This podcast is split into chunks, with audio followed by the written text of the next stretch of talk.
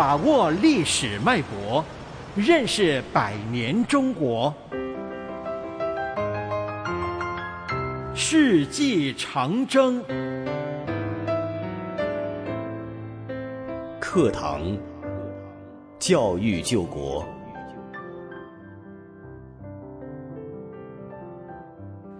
二十世纪的中国教育，是在亡国灭种的边缘发展起来的。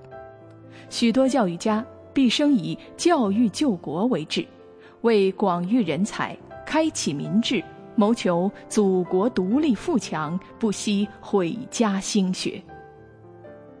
一九一八年三月十日，在福建最南端的一个穷渔村。一所凝聚着一位爱国华侨心血的新式学堂正式开学。有着数百年历史的集美社，破天荒地出现了孩子进校读书的盛况。这位爱国华侨正是陈嘉庚。五四运动后，陈嘉庚再次回到祖国。将全部资产捐作办学基金，用于扩大兴学事业。一九二一年，他投资创办了厦门大学，这是福建的第一所高等学府。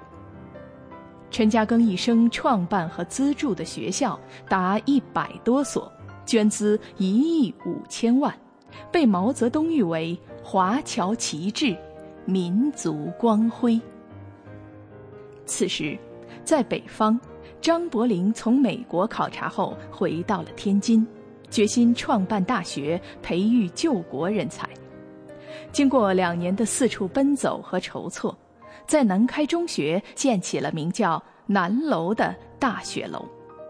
一九一七年九月二十五日，南开大学正式开学，招收了周恩来等九十六名学生。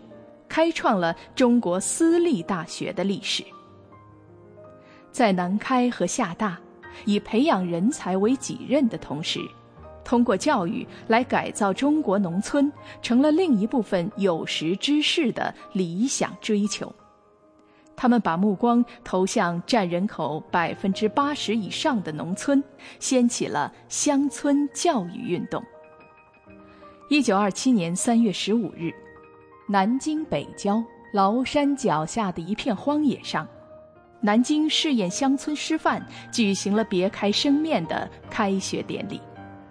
虽然只有十三名学生，但各界代表和附近农民群众如同赶会一般云集在这里。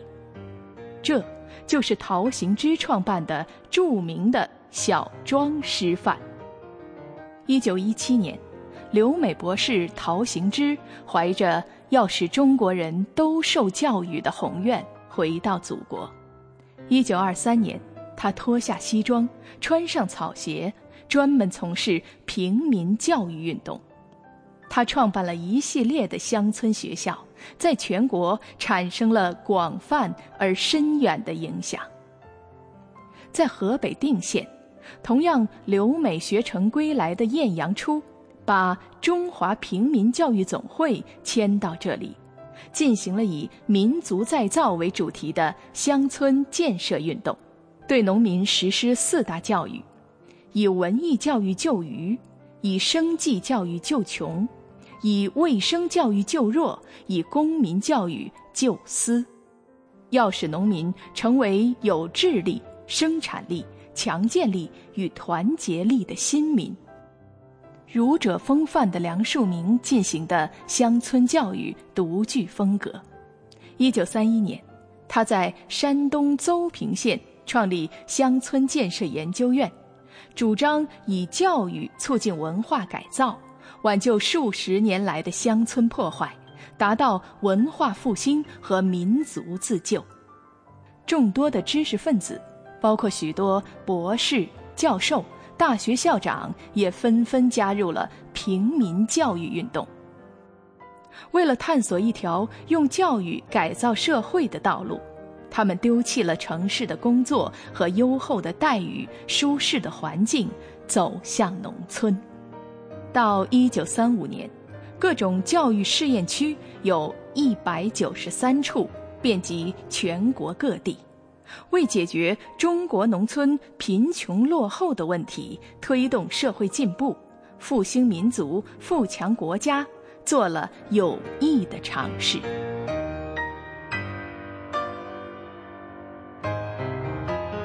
世纪长征，世纪长征系列活动筹备委员会，香港电台普通话台全力推动，教育局全力支持。